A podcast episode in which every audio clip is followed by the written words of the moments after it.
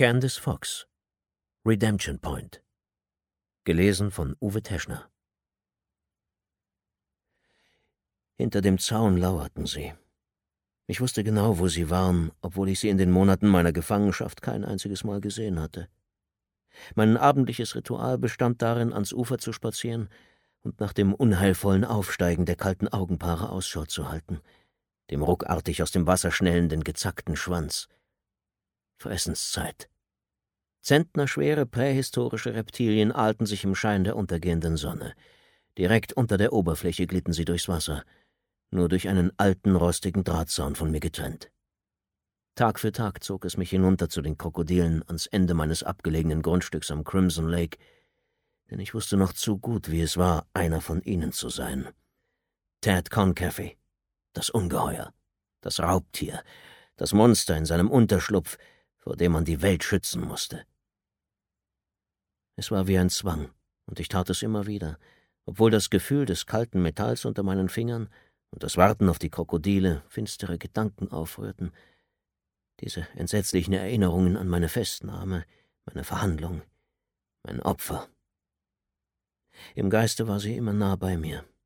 Claire tauchte zu den seltsamsten Momenten auf, viel lebendiger, als ich sie bei unserer ersten und einzigen Begegnung an der Bushaltestelle erlebt haben konnte, als ich ihr Anblick in mein Gedächtnis brannte. Und jedes Mal, wenn ich mich an sie erinnerte, merkte ich etwas Neues. Ein sanfter Windhauch, der den herannahenden Regenschauer ankündigte und ihr das fast weiße Haar über die magere Schulter blies. Der Umriss ihres zarten, zerbrechlichen Körpers, der sich grell gegen die geballten blauschwarzen Wolkenmassen am Horizont abzeichnete. Claire Bingley war 13 Jahre alt gewesen, als ich neben ihr in einer verwahrlosten Haltebucht am Highway geparkt hatte. Sie hatte die Nacht bei einer Freundin verbracht. Ihr Schlafanzug steckte noch in ihrem Rucksack, zusammen mit einer halbleeren Tüte Lutscher und einem bunten Heftchen.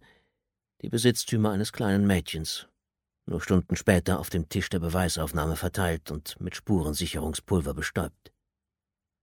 Wir hatten uns angesehen, kaum ein Wort gewechselt aber an jenem schicksalhaften Tag blieb der Rucksack am Straßenrand stehen, während das Mädchen mit mir weiterfuhr. Ich riss es aus ihrem idyllischen kleinen Leben und zerrte das um sich tretende und schreiende Kind direkt in meine perverse Fantasiewelt.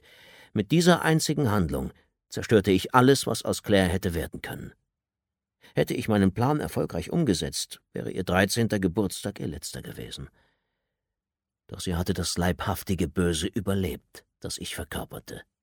Irgendwie kroch sie aus dem Unterholz heraus, wo ich sie zurückgelassen hatte, eine zerbrochene Hülle des Kindes, das an jener Bushaltestelle vor mir gestanden hatte. So hieß es jedenfalls.